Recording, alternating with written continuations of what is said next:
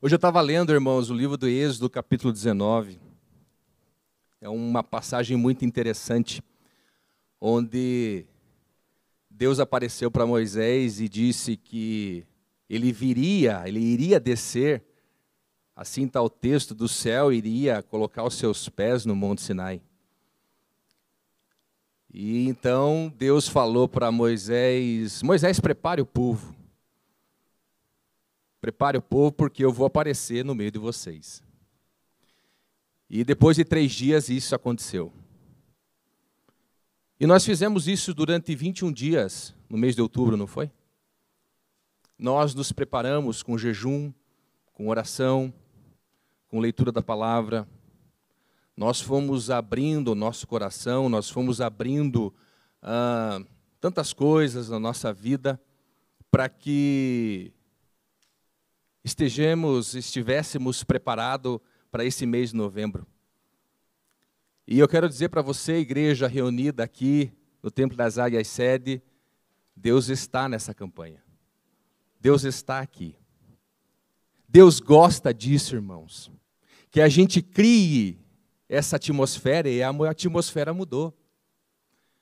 Deus gosta que a gente crie esse ambiente de fé. Deus espera que nós criemos expectativa por aquilo que Ele é, fará e está fazendo na nossa vida. Deus se aparece, Deus se mostra, e Ele está aqui, meu irmão, essa noite. Ele sempre fez isso. E ao longo dessas 12, 13 anos de céus abertos, eu digo que a grande maioria de nós que aqui estamos e fazemos essa campanha, nós, irmãos, quantas bênçãos nós temos vivido nesses dias. E eu creio porque há da nossa parte, sem dúvida nenhuma, uh, um interesse maior pelas coisas de Deus. Nós nos abrimos nesse mês de novembro. Com certeza. Nós nos preparamos de modo muito especial nesse mês de novembro. E nós agimos uh, com fé, não somente com na maneira de pensar, uh, na maneira que nós vemos as, as coisas de Deus, mas também com atitudes e ações. E então Deus se move, porque Ele se move uh, debaixo das nossas ações. No livro de Apocalipse, capítulo 5, versículo 8, e no livro de Apocalipse, capítulo 8, versículo 4 e 5, diz que a oração dos santos são como incenso para Deus e perfumam o céu e que as nossas ações, todos os a nossos atos de adoração são para Deus perfume. E por isso Deus tem desejo de estender a mão e de corresponder a esse amor. Quantas coisas Deus tem feito nas nossas vidas nesses meses que acontecem todos os anos de novembro, não é? E você sabe a importância disso porque a gente primeiro creu e depois viu o que Deus faz. Um cristão vive assim.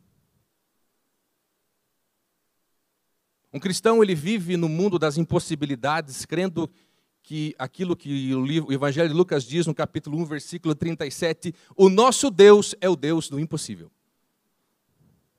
E ele realiza o impossível na nossa vida. Por isso é muito importante que a gente consagre todos os nossos planos diante de Deus. Provérbios diz isso, no capítulo 16, versículo 3. Consagre. E essa consagração envolve adoração, essa consagração envolve atos, envolve uh, o nosso coração que se debruça sobre as coisas de Deus, o nosso coração envolve ofertas, porque nós amarramos tudo isso com Deus. Quando nós agimos pela fé. E Deus sempre, irmãos, responde. Amém? Ao longo dessa campanha, muitas coisas são ditas, palavras são mencionadas, chaves são lançadas. E em algum momento de tudo isso, isso faz sentido para nós que ficamos sentados aí, ouvindo aquilo que Deus está falando. Porque às vezes o romper, às vezes a campanha, ela acontece e se desenvolve, às vezes, com uma palavra lançada de Deus sobre a tua vida. E nesse momento, quando isso fizer sentido para você, não se contenha. Consagre isso, consagre essa chave, consagre essa palavra com uma oferta nesse mês de novembro. Consagre isso uh, diante de Deus com uma atitude de amor. Então você fique livre, irmãos, ao longo dessa mensagem, se algo fizer sentido para você, somente nesse mês nós fazemos isso, nós expomos isso para você. Fique à vontade para você aqui pegar um envelope e dedicar esse plano, essa chave, essa ação diante de Deus como oferta. Amém? Deus é bom, irmãos. Deus é bom. Grandes coisas Ele tem feito na minha vida e na vida de vocês. Eu gostaria que você abrisse, por gentileza, a sua Bíblia, no Evangelho de Mateus, no capítulo 4, no versículo 17. Vamos pensar sobre esse tema hoje, irmãos, um tema bastante interessante. Metanoia. O que é isso? Mateus 4,17, assim como outros 30 textos no Novo Testamento, trazem essa palavrinha no grego, é uma palavra grega, e ela está na sua Bíblia em Mateus 4,17, Jesus falando sobre ela. Uh, se puder sempre deixar a NVI, tá bom? A minha Bíblia que está aqui é o NVI. Agradeço. Daí em, Jesus, daí em diante, Jesus começou a pregar metanoia, pois o reino de Deus está próximo. Arrependam-se, pois o reino de Deus está próximo. Amém? Meus irmãos, não importa quanto cada um de nós tenhamos caminhado com Cristo. Alguns de nós que, quem sabe, está aqui na igreja há um mês, há um ano, há cinco anos, há dez anos, não importa quanto tempo que você tenha caminhado com Jesus, eu quero dizer para você nessa noite que essa palavra, arrependam-se porque é chegado o reino de Deus, é algo que nós precisamos ouvir todos os dias. Arrependam-se. Essa palavra ela ecoa desde Gênesis, no capítulo 3, com a queda do homem. Ela ecoa, ela, ela é sonora com Moisés, com os profetas, com João Batista que preparou o terreno. João Batista dizia: arrependam-se porque é chegado o Rei, o Salvador. E então o Salvador, Jesus, nas suas palavras iniciais, ele diz para mim e para você: arrependam-se, pois é chegado o reino dos céus. Metanoia é isso. Metanoia é arrependimento, é conversão, é mudança. O reino de Deus, irmãos, sempre permeou todas as discussões, todas as pregações de Cristo era o tema principal de Jesus, quando Jesus aqui esteve, o Deus encarnado. Uh, o reino de Deus sempre foi a grande temática de Jesus Cristo. E isso acontecia porque Jesus Cristo estava testificando e estava confirmando aquela promessa de Deus, lá em Gênesis capítulo 12, versículo 2, aonde uh, nessa caminhada dos atos salvadores de Deus ao longo da história, ele era a resposta e a confirmação para o homem, Jesus Cristo, o Filho de Deus. O reino de Deus, ele sempre foi a grande missão de Jesus Cristo aqui na terra. Era confirmar aquilo que Deus havia prometido lá em Gênesis, e Deus estava cumprindo em Jesus Cristo. Por isso, o reino de Deus ele é expresso de maneira ampla com vigor, com fervor em Jesus Cristo.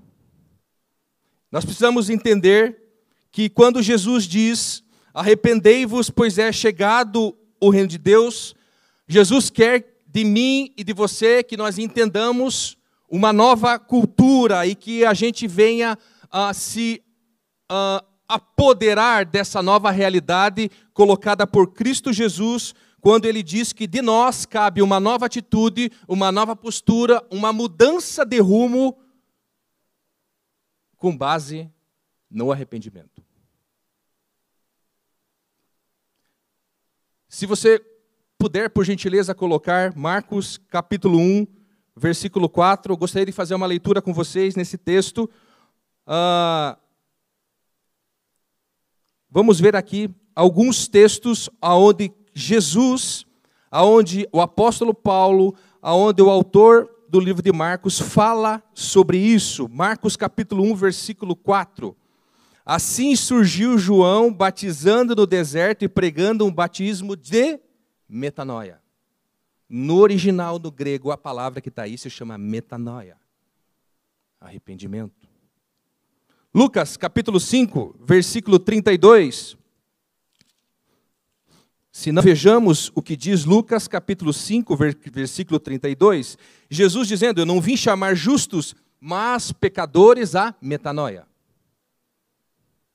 ao arrependimento. Paulo Lucas escreveu, perdão, Atos capítulo 20, versículo 21.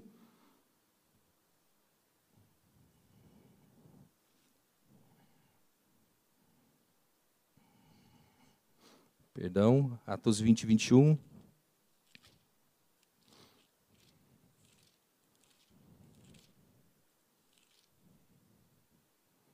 Testifiquei tanto a judeus como a gregos que eles precisam converter-se a Deus com metanoia. A fé em nosso Senhor Jesus, arrependimento. Olha o que significa metanoia. Metanoia é arrependimento. Metanoia é conversão. Nós, irmãos, nós temos uma necessidade natural, espiritual de arrependimento. Nós somos seres caídos, desde Gênesis capítulo 3. Desde Gênesis capítulo 3, Deus está andando pela história, buscando e salvando o homem que havia se perdido lá no Éden. E esse reino se torna algo concreto, algo de significado para nós quando Jesus vem à terra. quando Jesus vem à Terra. Quando nós não nos arrependemos, permanecemos num estado permanente de crise. E a crise talvez seja, meus irmãos, algo uh, que um assunto tão falado hoje em dia. Crise na política, crise na economia, crise nas artes, crise, crise na família. A nossa cultura é uma cultura que está em crise, porque é uma cultura afastada de Deus.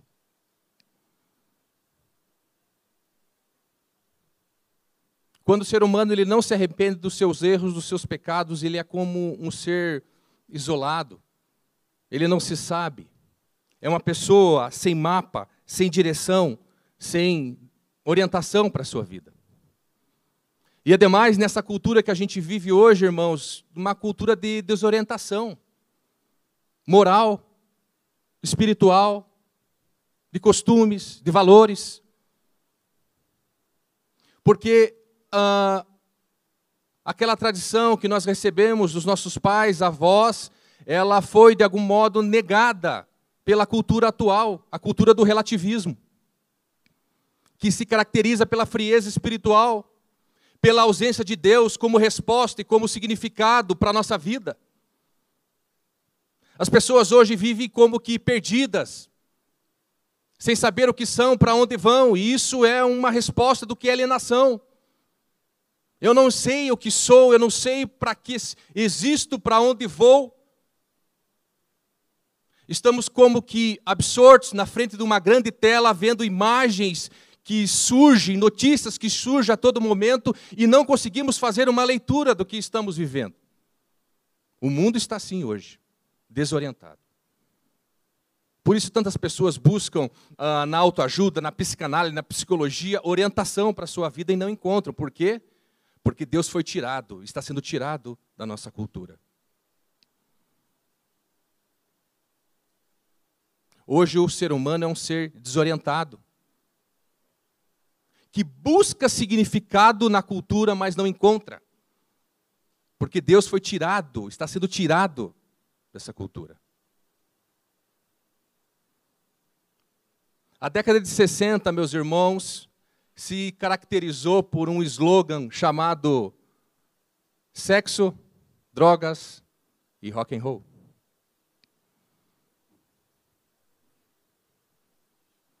A cultura do ano 60 era uma cultura predominantemente que queria romper com esse legado, com essa tradição dos pais e avós. Ela queria construir uma nova história, um novo tempo, baseado na modernidade, mas que não tivesse nenhum atrelo a essa tradição. E então a banda mais famosa que existiu no mundo, os Beatles, lançou um disco muito conhecido chamado Strawberry Fields Forever. Os morangos, o campo dos morangos eternos. Esse LP dos Beatles foi muito famoso porque ele remetia a essa ideia do carpe diem, goze o dia, viva tudo com intensidade. O sabor, o apetite, o erotismo, a paixão. Tudo encontra resposta no sexo, nas drogas e no rock and roll. E a humanidade, nesses últimos 50 anos, caiu de cabeça nisso, irmãos. Tem caído de cabeça. Mas o fato, irmãos, é que a conta chegou.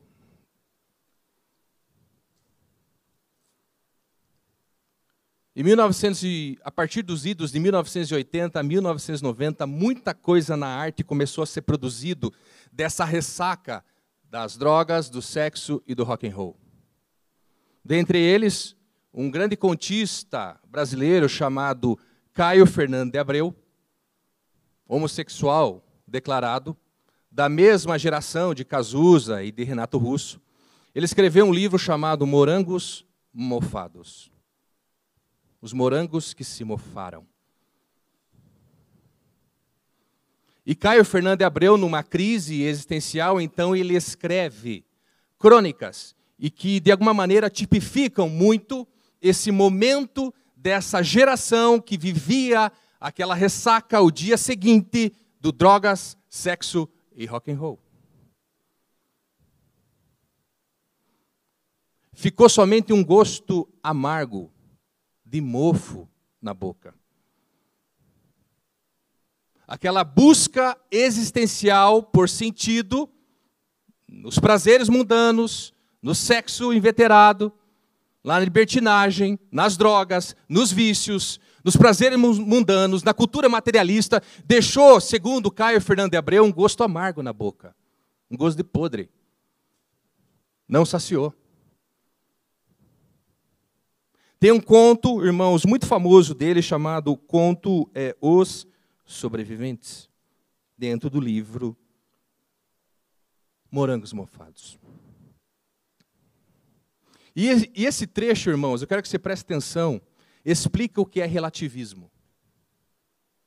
E explica a cultura do relativismo que ainda vivemos hoje.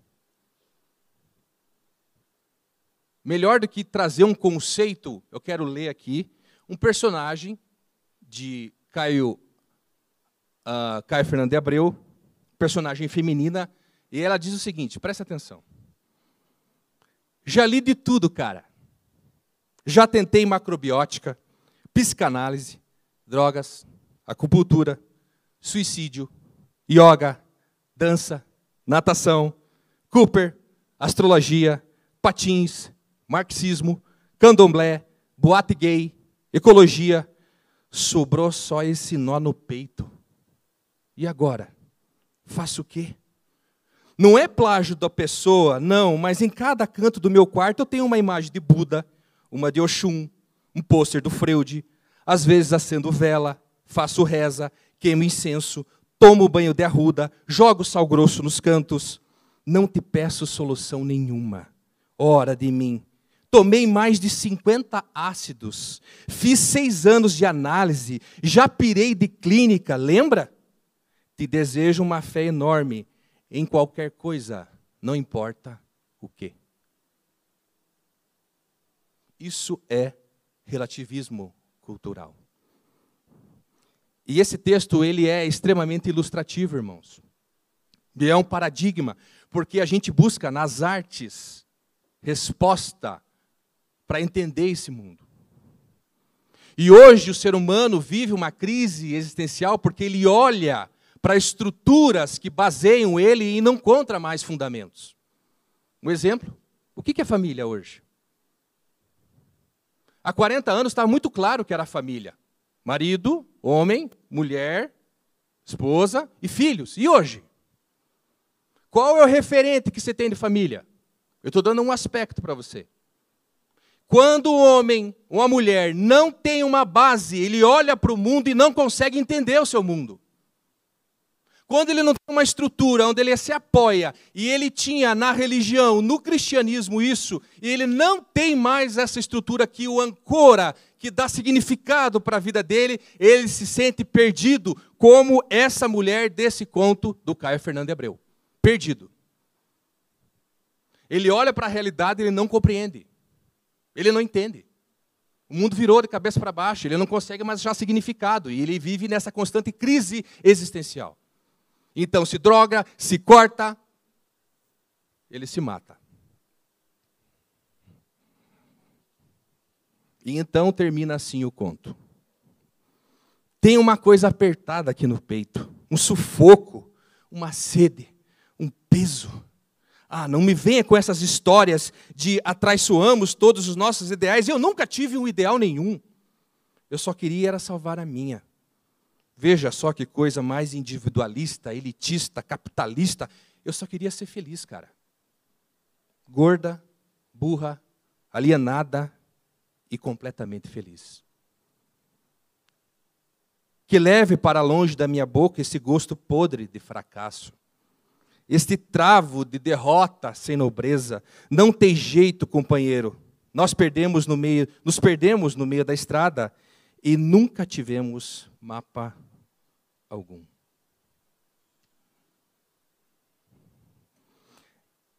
Essa é o relativismo, irmãos. É isso que a nossa cultura hoje prega. Uma cultura sem chão, uma cultura sem aderência. O homem e a mulher olham para o mundo e não consegue se explicar. E é terrível, porque não tem solução o conto, termina assim. Ela é em crise autoiludida com tantas coisas, vivendo, vivendo uma autoilusão, porque busca no mundo respostas para si e não encontrou. É um fim terrível. Mas um fim que, te, que tipifica bem uh, esse gosto, esse gosto de mofo que a geração do é proibido, proibir deixou.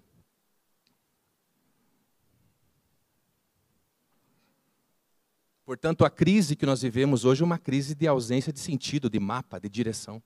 É como se o ser humano fosse jogado numa cidade e tivesse que ir para ir para algum lugar, mas ele não sabe se ele tem que ir para o norte, para o sul, leste ou oeste, ele está perdido. Completamente perdido. É por isso que a palavra de Jesus faz tanto sentido para mim e para você hoje. Quando ele diz, e nós temos que lembrar do que ele falou todos os dias: arrependei-vos, pois é chegado o reino de Deus. O ser humano ele não sabe, mas ele está pesado, ele está encurvado, e é o peso do pecado, e ele precisa se arrepender, mas ele não consegue, ele está como que no escuro, apalpando, buscando respostas, mas não encontra. E é por isso que Jesus disse: Eu sou o caminho, a verdade e a vida, porque nós precisamos de direção para a nossa vida. Nós precisamos trilhar um horizonte de expectativa, nós precisamos de um norte, nós precisamos acordar de manhã. Eu sei o que eu vou fazer hoje, porque Cristo é o caminho, então eu sigo Ele e Ele tem o melhor caminho para mim.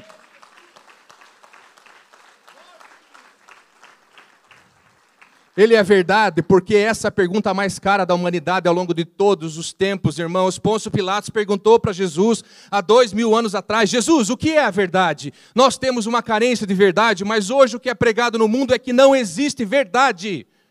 O relativismo é isso, não existe verdade suprema. E como que você anda, caminha? Como que você vira as esquinas dessa cidade, desse mundo, sem uma plataforma, sem verdades? Mas Ele é a verdade. Ele é o caminho. E Ele é a vida. Jesus Cristo. Por isso, essa palavra de hoje é uma palavra que faz sentido, irmãos, porque nós somos e nós encontramos sentido para a nossa vida quando encontramos Jesus. Nós conseguimos, como cristãos, olhar a realidade e fazer uma leitura, sabe por quê? Porque nós temos esse escudo que nos ancora, que nos dá significado. Eu olho, olho a notícia, eu olho aquilo, mas pensando naquilo, eu consigo ler o que o está acontecendo comigo. Eu vou comprar um pão e eu escuto uma notícia ou algo, converso com alguém, mas eu tenho encontro significado porque eu tenho a palavra de Deus, eu tenho essa doutrina dentro de mim e eu consigo sim ser protagonista do meu mundo e da minha situação porque eu sei o que sou em Cristo Jesus. Eu não estou perdido. Eu não estou vivendo uma crise existencial. Não. Eu não estou vivendo uma apatia, um tédio espiritual, alguém que não se sabe, um mulambo. Não, eu sei o que eu sou em Cristo Jesus, porque eu encontrei a verdade em Cristo Jesus.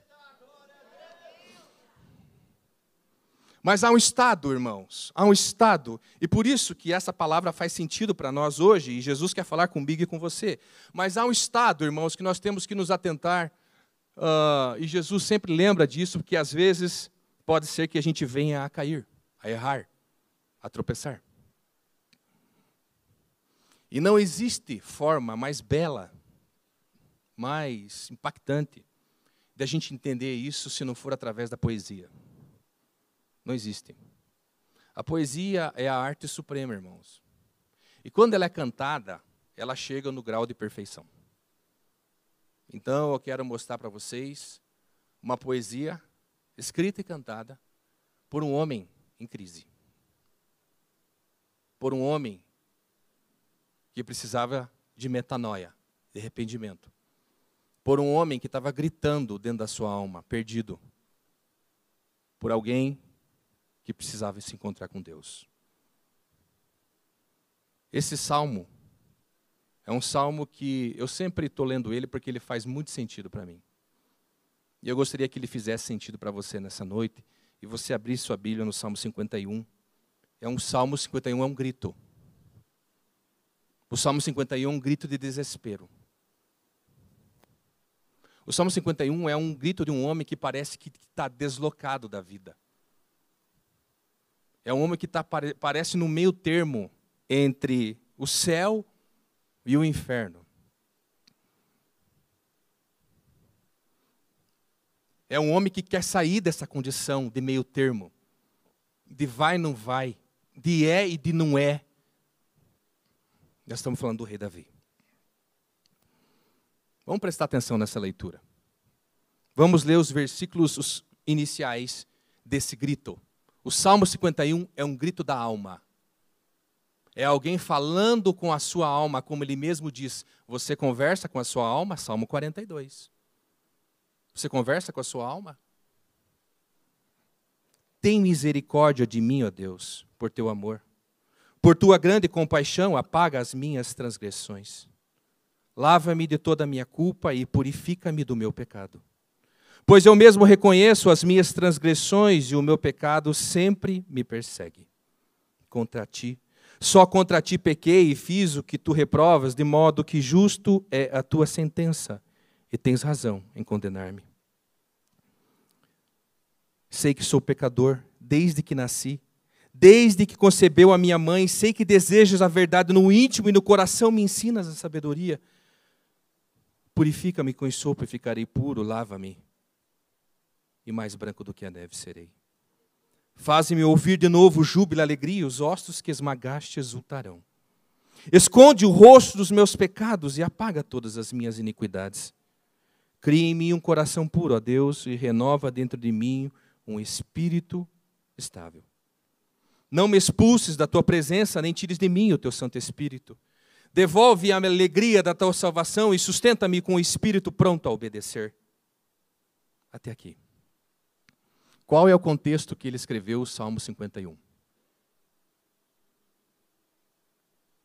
Na minha Bíblia diz: Salmo de Davi, escrito quando o profeta Natã veio falar com Davi depois que este cometeu adultério com Betseba.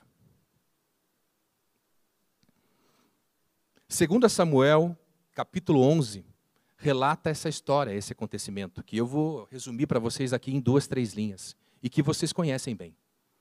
O rei Davi, no auge do seu poder, no pico do seu poder, ele se encontra no parapeito do seu palácio, enquanto o seu povo, o seu exército está guerreando contra os amonitas. E naquela tarde ele olha e observa uma mulher tomando banho e deseja aquela mulher. O nome dela é Betseba. E então ele se deita com aquela mulher e tem um filho com aquela mulher. Aquela mulher engravida, desculpa, não tem o um filho, engravidou. Só que aquela mulher pertencia a um homem, que era um soldado do exército do rei Davi. Urias, o Itita. E quando Davi descobriu que Betseba engravidou, ele usou de alguns subterfúgios para esconder isso. Ninguém devia saber desse pecado. E não deu certo. Até que ele planeja a morte de Urias e Urias é morto. E tudo, depois disso aconteceu, aquela tarde veio e parece que tudo ficou em silêncio e a vida voltou ao normal. Só que o versículo 27 desse capítulo termina assim: O que Davi fez desagradou ao Senhor. Ele termina de maneira lacônica o capítulo 11 de 2 Samuel. E o que Davi fez desagradou ao Senhor. E então o profeta Natan chega diante de Davi e mostra para Davi a realidade do seu erro a realidade do seu pecado. E então é nessa circunstância, onde parece que caiu aquela venda, caiu aquela realidade do pecado, do afastamento dele de Deus, que ele escreve esse grito do Salmo 51.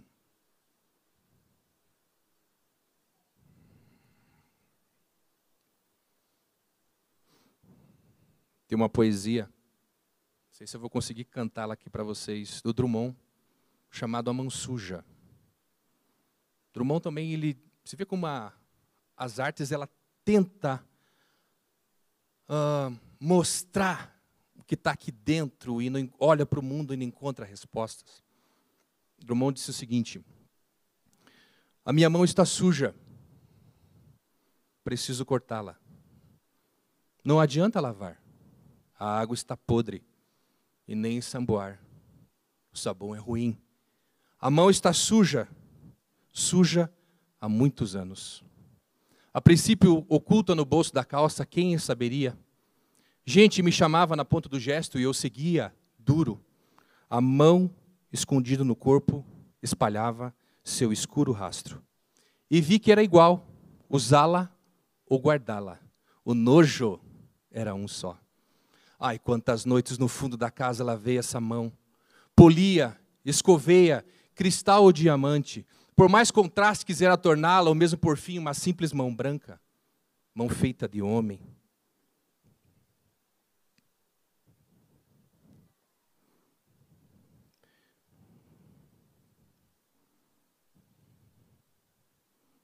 A mão incurável abre dedos sujos. E era um sujo vil. Não sujo de terra, sujo de carvão, casca de ferida, suor na camisa de quem trabalhou. Era um triste sujo, feito de doença e de mortal desgosto na pele enfarada. Não era o sujo preto, preto tão puro numa coisa branca, era um sujo pardo. Pardo, tardo, cardo. Inútil reter a ignóbil mão suja posta sobre a mesa. Depressa, cortá-la, fazê-la em pedaços e jogá-la ao mar. Com o tempo, a esperança e seus maquinismos, outra mão pura, transparente, virá colar-se a meu braço. É o homem moderno buscando, olhando para si, não vendo respostas em si, mas em atitude de desespero. Vamos meditar um pouco aqui nesses versículos do Salmo 51 e que para mim até hoje fazem muito sentido, irmãos.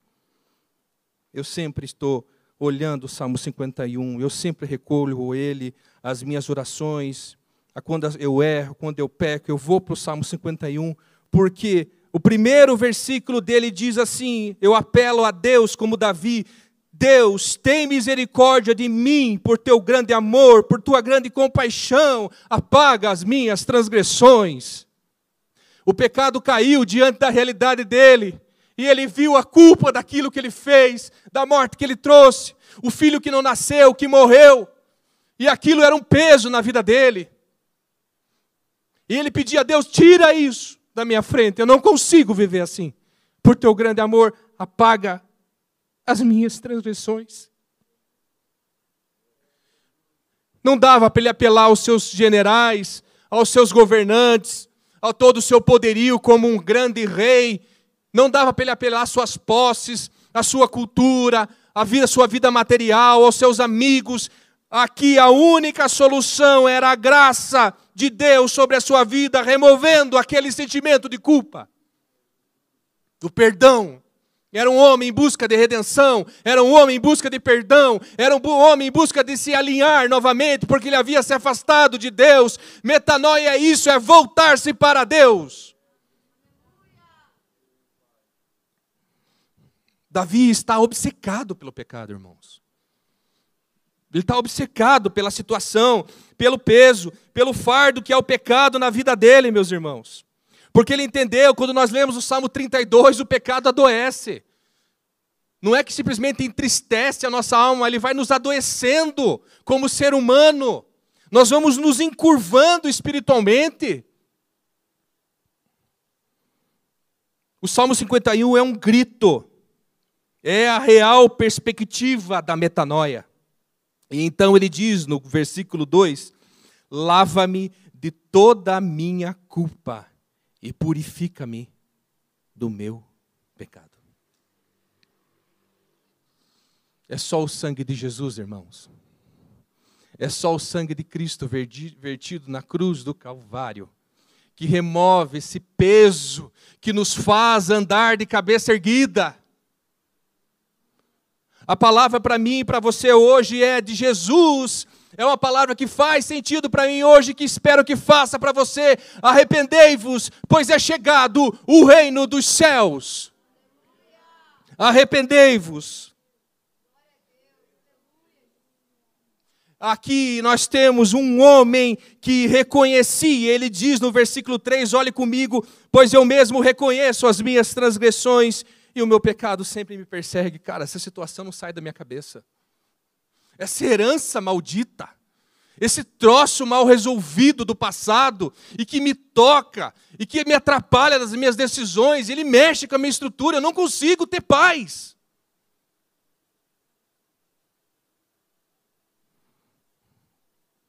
Meu pecado sempre me persegue. Eu vou deitar, ele está lá.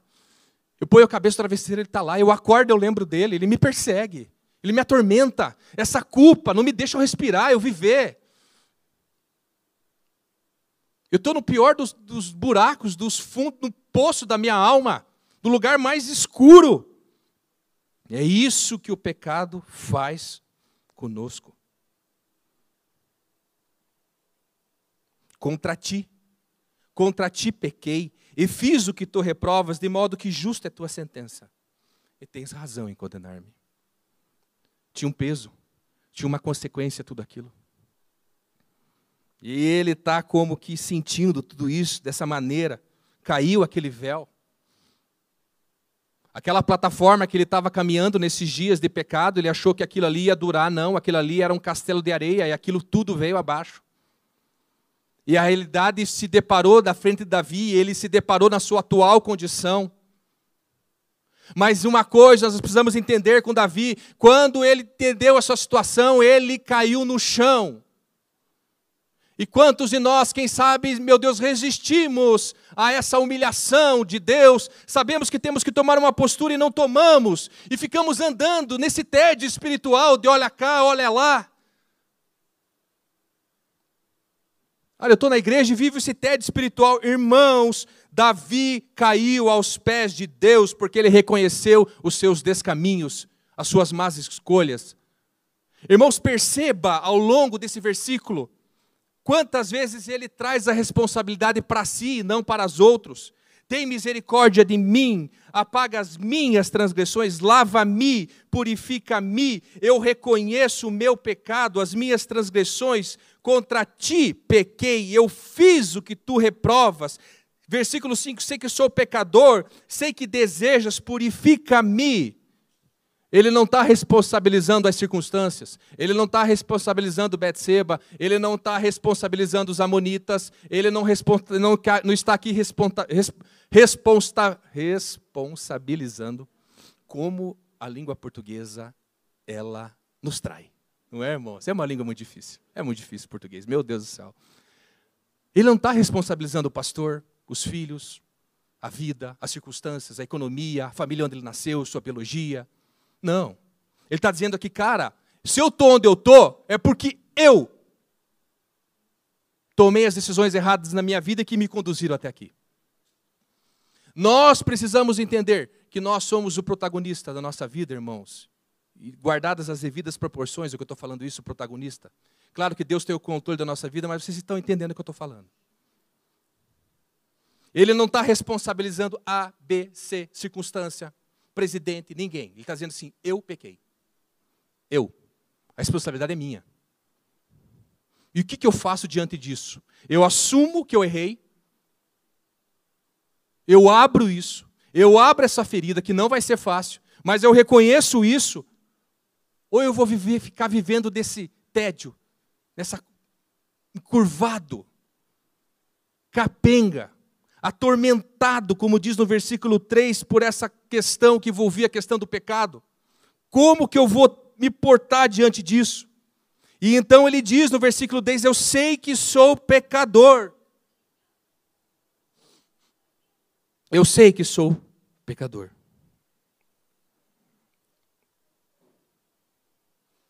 E olha o que diz no versículo 9, irmãos, isso é muito forte.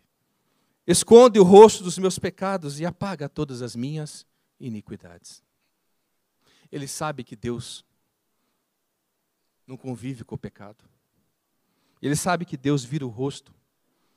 E isso aqui estava matando ele. O Salmo 51 é um salmo de um homem de Deus que errou, que pecou, mas que ele precisava de redenção, ele precisava de metanoia, ele precisava de conversão, novamente, ele precisava se arrepender. O Salmo 51 é um grito de um homem em desespero. E então no versículo 10 ele diz: Cria em mim, Senhor, um coração puro a Deus, e renova dentro de mim um espírito estável.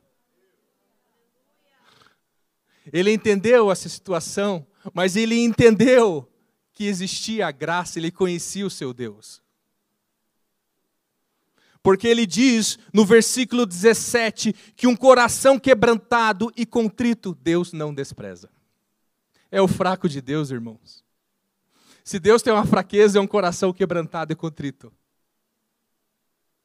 Irmãos, tem tantas histórias e algumas, nela, algumas nelas são tão emblemáticas. Vocês lembram do rei Acabe? Que, rei, que marido de Jezabel? Irmãos, que, que rei perverso, irmãos. Quantas perversidades esse, esse homem fez? Quantas maldades esse homem aplicou? Mas teve um momento da vida dele que ele se arrependeu de maneira genuína. E, Deus, e como ele se arrependeu, como o coração dele uh, ficou quebrantado e contrito em determinado momento da vida dele, Deus se voltou para ele. A ponto de o profeta questionar Deus, Deus, como é que você quer abençoar esse cara? E Deus fala para o profeta, pro profeta assim: Mas olha como ele está quebrantado. Olha o amor de Deus, irmãos, para conosco. Por isso, igreja que está aqui nessa noite, se porventura, se porventura alguém de vocês está vivendo como que encurvado, sobrecarregado, carregando um fardo, quero dizer, esse fardo não é teu.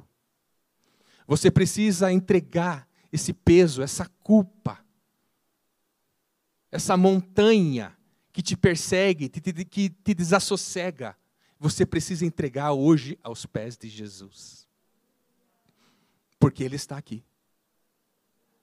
Porque os céus estão abertos. Está aberto. Tem uma abertura, ele está aqui. Ele veio, ele está passando aqui nessa noite. E ele está aqui nessa noite para nos abençoar, irmãos. Ele está aqui.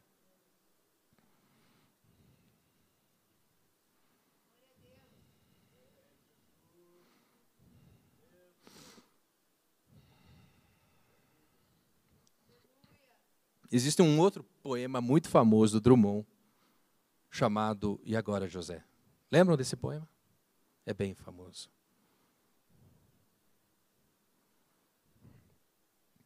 E agora, José? A festa acabou, a luz apagou, o povo sumiu, a noite esfriou. E agora, José? Você que é sem nome, que zomba dos outros, que faz versos, que ama, protesta. E agora, José? Está sem carinho? Está sem discurso? Está sem mulher? Já não pode beber? Já não pode fumar? Cuspir já não pode. A noite esfriou, o dia não veio, o riso não veio, o bonde não veio. Não veio utopia e tudo acabou e tudo fugiu e tudo mofou. E agora, José? Sua doce palavra, seu estante de febre, sua agulha e jejum, sua biblioteca, sua lavra de ouro, seu terno de vidro, sua incoerência, seu ódio e agora? Com a chave quer abrir a porta. Não existe porta. Quer ir para o mar, mas o mar secou. Quer ir para Minas, Minas não há mais. E agora, José? Se você gritasse, se você gemesse, se você tocasse a valsa vienense, se você cansasse, se você dormisse, se você morresse. Mas você não morre, José. Você é duro. Sozinho no escuro, qual o bicho do mato, sem teogonia, sem uma parede nua para se encostar, sem cavalo preto que fuja a galope, você marcha, José. José, para onde?